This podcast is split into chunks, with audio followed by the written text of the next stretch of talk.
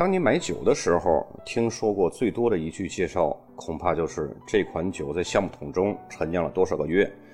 那为什么贵呢？因为它过桶了。所以啊，后来大家都觉得贵就等于好，过桶了就等于贵，所以呢，过桶了就等于好。乍一听这种三段论式的推理没有毛病，然而真的是这样吗？大家都觉得橡木桶能够给葡萄酒带来好的影响，那么这种好的底层逻辑是什么呢？我们接下来的内容从几个单章说起。首先，第一个单章为什么要用橡木而不是其他的木料做成桶来陈酿葡萄酒？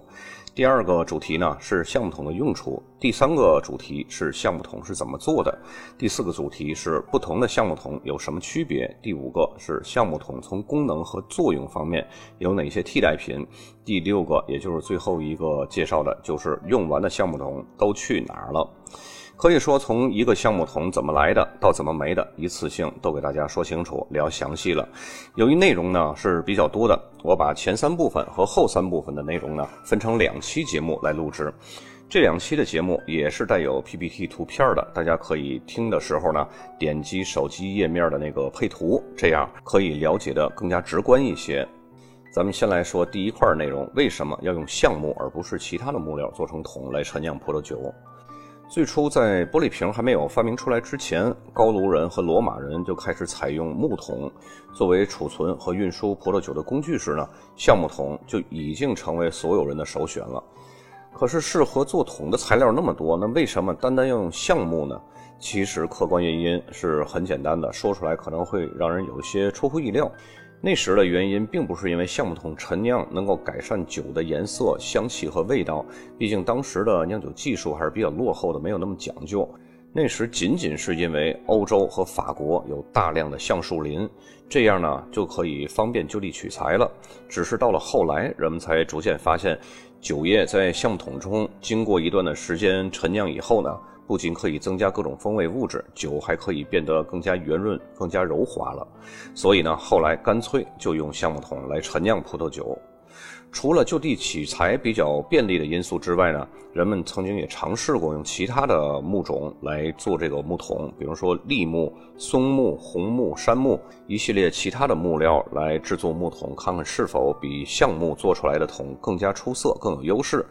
通过试验呢，得出了总结的经验结论：其他的木料在延展性、水密性和陈年效果上都不是特别理想，而橡木桶具备了其他木料无法比拟的优点。首先就是橡木本身含有比较细腻的单宁和纤维，因此呢，使用新的橡木桶比例越大，葡萄酒获得的单宁含量也就越高，结构感也就越强。而且呢，木质本身的疏密度非常适中。可以让储存在其中的葡萄酒得到适度的呼吸和熟化，可以更好的保持酒液，赋予葡萄酒一些新的风味儿。橡木中含有的很多脂类、酚类还有醛类物质，比如说橡木内酯，它就具有椰子的香气。经过烘烤的橡木桶呢，还能够衍生出来一系列的成香物质，可以在陈酿过程中为葡萄酒增加风味儿。比如说香草啊、烟熏啊、丁香、皮革这些个一系列的风味儿。第二呢，就是橡木木质的质地是非常细密的，木质的毛细孔内有很多的浸甜物，水密性很强，不容易吸水，而且耐腐蚀。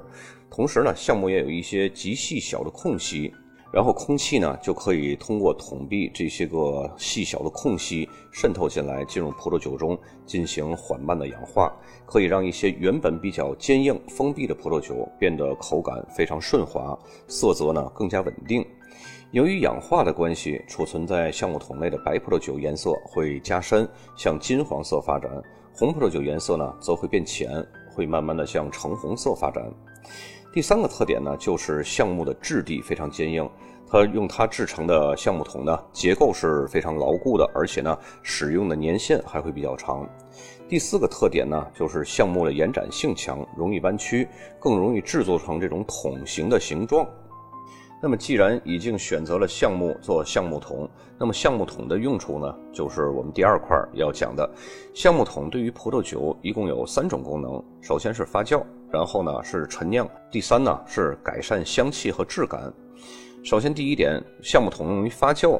因为我们平时所说的橡木桶陈酿，一般都是在陈酿阶段，但是很多人呢不太清楚，橡木桶不只可以给葡萄酒增加风味儿，也可以用于葡萄酒的发酵。人们通常呢会用旧橡木桶给葡萄酒发酵，这些旧橡木桶呢一般都是来发酵那些个非常芳香型的葡萄品种，比如说雷司令。全窑浆这些个芳香型的品种呢，有自己非常独特的特点，所以呢，不需要再增加任何的橡木风味儿。在这种情况下呢，橡木桶就只是作为容器。让酒非常缓慢的氧化。此外呢，在发酵过程中，酒庄也可以选择橡木桶向葡萄酒增加一些个橡木的风味儿，比如说酿造勃艮第的霞多丽或者是一些波尔多的干白。在这个阶段呢，橡木桶会赋予酒不同的香气，尤其是新的橡木桶。除了酒精发酵，在苹果酸乳酸的发酵当中呢，橡木桶也是非常理想的场所。苹果酸乳酸发酵的原理是利用专门的细菌来完成将苹果酸转化为乳酸的一个过程。很多酒庄呢就喜欢在橡木桶中完成这一过程，因为这样呢可以给葡萄酒带来更多的奶油味儿和黄油味儿，同时呢可以柔化酸度，增加橡木桶的风味儿。橡木桶第二个用途呢就是用于陈酿。在发酵结束之后，酿酒师就可以选择是否使用橡木桶陈酿了，是否在这个阶段呢添加橡木的风味给葡萄酒，这也就决定了陈酿后的葡萄酒的不同风格。比如说霞多丽，无论是勃艮第还是其他地区，很多酒庄呢想要给霞多丽增加橡木风味，都必须让酒液跟新橡木桶或者是使用了一到两年的老橡木桶进行接触。经过长时间橡木桶熟化的典型产区呢。就是西班牙里奥哈，它包括 c o r i a n z a Reserva 和 Gran Reserva 这三个陈年等级，这些葡萄酒都依靠在熟化过程中获取的橡木风味儿。那么对于红葡萄酒来说呢？长时间的橡木桶熟化还有另外一个优点，就是可以柔化单宁，同时还会有缓慢的氧化反应产生。当然，酿酒师呢也可以将橡木桶只是用来熟化葡萄酒，而不添加任何的橡木的风味。比如说酿造查瑟波特酒或者是马德拉酒，那这种情况下呢，橡木桶就只是一个容器。它的熟化的氧化过程中呢，可以产生这种坚果呀、焦糖这种各种复杂的香味儿吧。但是这些个风味儿并不是来自于橡木桶本身。橡木桶第三个用途呢，就是可以改变葡萄酒的香气和质感，就好像上面所说的，像葡萄酒里边添加橡木风味呢，可以在发酵或者是陈酿过程中。那么为什么橡木桶可以改善葡萄酒的香气和品质呢？那它又是怎么样改善的呢？这是因为橡木基本是由纤维素、半纤维素、单宁和木质素构成的，其中呢，纤维素、单宁和木质素在培养葡萄酒过程中起到了非常重要的影响。那么橡木桶会有两种不同的方式对于葡萄酒的香气和质感发挥着作用。首先呢，就是氧化和聚合作用，对葡萄酒多酚物质，特别是单宁的构成物质进行氧化和聚合。缓慢氧化可以改变葡萄酒的质地。在氧化过程中呢，空气的来源有两个途径，一种途径呢是橡木桶具有透气性。微量的氧气通过桶壁进入到桶中，然后和葡萄酒发生反应。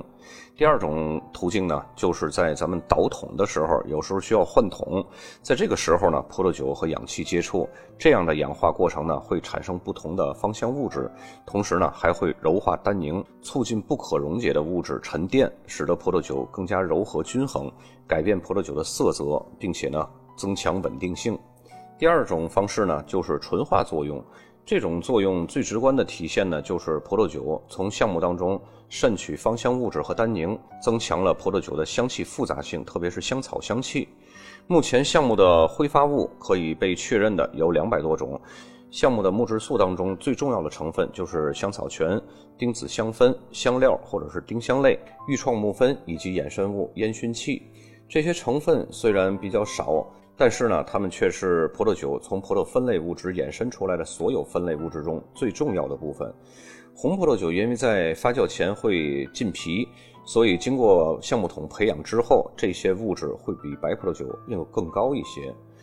英国的纯健杂志在十年前就介绍过一个橡木桶的香气轮盘，把橡木桶为葡萄酒赋予的风味呢分为橡木桶衍生风味和烘烤衍生的风味这两大类。其中呢，橡木衍生风味包含了五个子类，共三十一种风味；烘烤衍生的风味呢，包含了七个子类，一共是四十二种风味。整个轮盘合计是七十三种风味。这其中呢，就包括我们比较熟悉的香草味啊、奶油味、椰子味、焦糖味、肉桂味、皮革味、烟草味、烧烤味，还有烤面包味这等等的。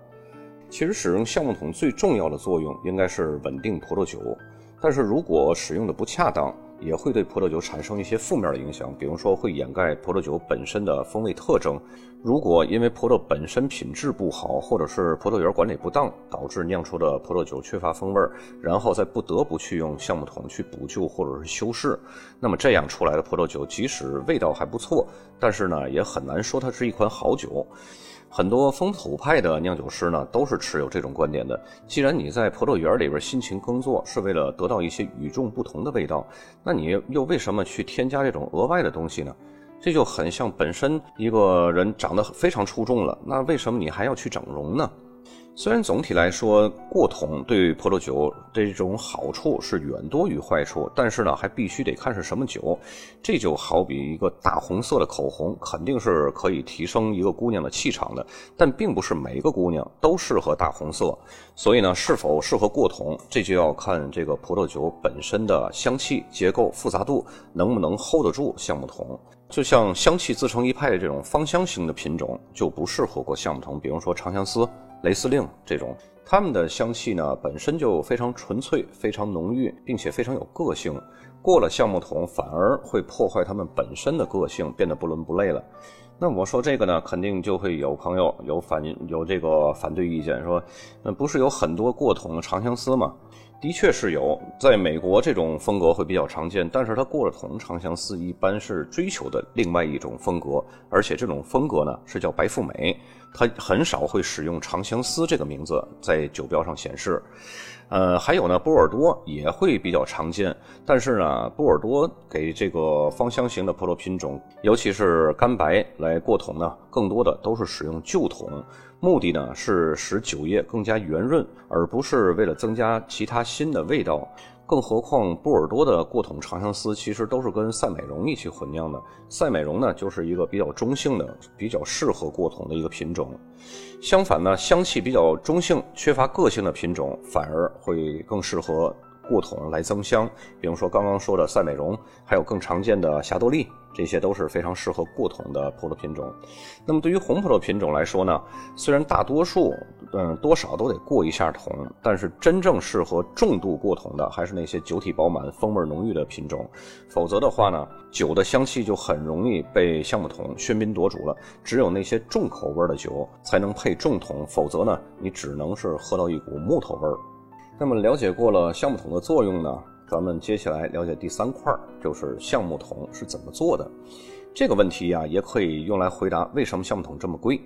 因为橡木桶的整个这个制作过程，从原材料到工艺成本都是居高不下的。橡木桶的制作是一个非常独特的手艺活，必须是依赖制桶师傅的经验和手感。早在一百多年前，古桶匠就是一个薪水非常高的一个技术职业了。因为每一片橡木都是不一样的，复杂的制作过程是很难被机器所取代的。即使到现在，我们经常会看到有一些橡木桶制作的视频，但是现在那些个橡木桶制作的机器只是作为辅助手段，更主要还是得这个古桶匠，过去叫古桶匠，现在就是橡木桶制作师傅嘛。如果没有这些个技术人员参与，光用这个机器来制作的话，很容易就会导致橡木桶的质量参差不齐。那么橡木桶怎么样制作的呢？一共分为七个步骤，这个可比把大象装冰箱里那步骤多啊。然后第一步就是它选取原材料，在法国用于制作橡木桶的橡树啊，树龄都必须在一百五到两百五这个树龄之间。而且呢，砍伐下来的橡树也不是全部都能用啊。木头的表皮中心以及带这个树节儿或者是纹路不直的这些个部分，一律不能用。只有中间特定的位置的木材呢，才能达到制作橡木桶的这种标准要求。一般利用率只有百分之二十，这部分的成本是非常昂贵的，差不多每立方米的木材就可以达到三千欧元，而其余的剩余的那些个边角料呢，只能做一些普通的家具。第二一步就是切割和晾晒。将木材先大致的粗略的切割成一条条的这个木板随后呢要风干两到三年。风干期间呢，木板会变得更加坚硬，而且呢，木材本身的有一种生青味儿也会逐渐消散。这个晾晒过程啊，有时候会比一般的葡萄酒陈年时间还会长得多。主要呢，在晾晒的过程中呢，会自然干燥，然后树木这个含水量会从百分之七十到八十，风干到水分只剩下百分之十五十六。那么为了避免过度干燥呢，也会根据这个天气的现象，根据这个降雨量，人工也会偶尔向橡木板会撒一些水，这样呢有益于真菌、细菌、酶等这些个微生物在风干的过程中，然后可以在橡木板上繁殖。特别是有益真菌类作用于橡木多聚单宁的葡萄糖苷，这样呢可以使它减少收敛性的苦味，从而呢变得更为柔和，去除掉那些个粗糙的单宁。使得橡木板的单宁会更加细腻。除此之外呢，鞣花单宁在被水解之后，低聚物会渗出，这样呢可以使可提取的色素收敛性减少，产生更多的香味物质。木质链的氧化在酸解以后呢，会持续发生作用，释放出少量的酚醛和挥发性的酚类物质，会出现香草和丁香的香气。木材中的脂类。酚酸、五倍子酸和鞣花酸等这些个物质的分解呢，并自发的转换会产生椰子的气味儿，而且由于糖化而且呈苦味的这种香豆素呢，会变成甜味的糖苷，那么就会使得橡木的苦味减轻。那么等风干之后呢，再按照指定的规格对这些个木板进行精细的切割。虽然说高温烘烤也可以烘干橡木，但是那样做出来的橡木桶呢，会显得非常粗糙，没有那么细腻。接下来第三个步骤呢，就是拼桶和框桶，在桶环上逐一摆好切割好的这个木板儿，然后呢再套上桶箍，将木板初步定型。这个步骤呢被称为是制作玫瑰，因为这个时候木桶的这个半成品看起来很像一朵开放的玫瑰。